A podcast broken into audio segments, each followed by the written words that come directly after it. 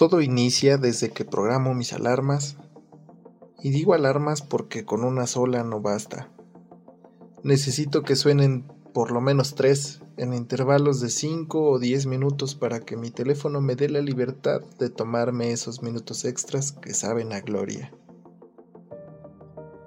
En caso de que a la primera alarma se me vaya el sueño, sé que entonces tengo unos 15 minutos para enterarme de cualquier cosa en Facebook. Pero si veo que aparecen las mismas publicaciones y las mismas cosas al deslizar unas tres veces, me cambio a TikTok para saber ahora qué nuevos productos se pondrán a prueba o qué dato psicológico me encuentro por ahí.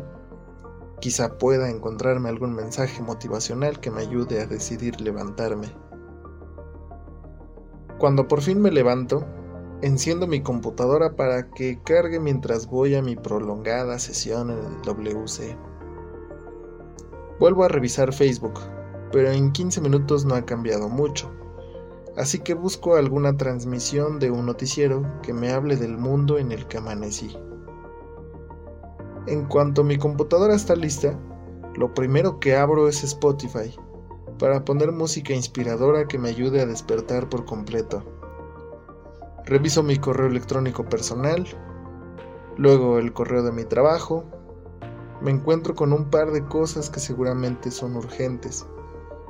Reviso mi correo escolar y mi bandeja de entrada es casi una recitación de efemérides.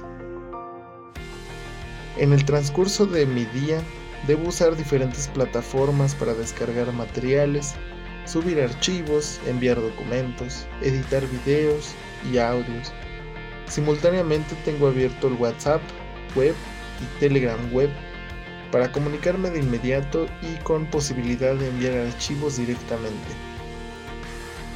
Me doy cuenta de que tengo una tarea pendiente, así que dejo todo lo que estoy haciendo y me pongo a escribir una especie de guion para grabar un audio que más adelante irá a parar a la primera aplicación que abrí en mi computadora.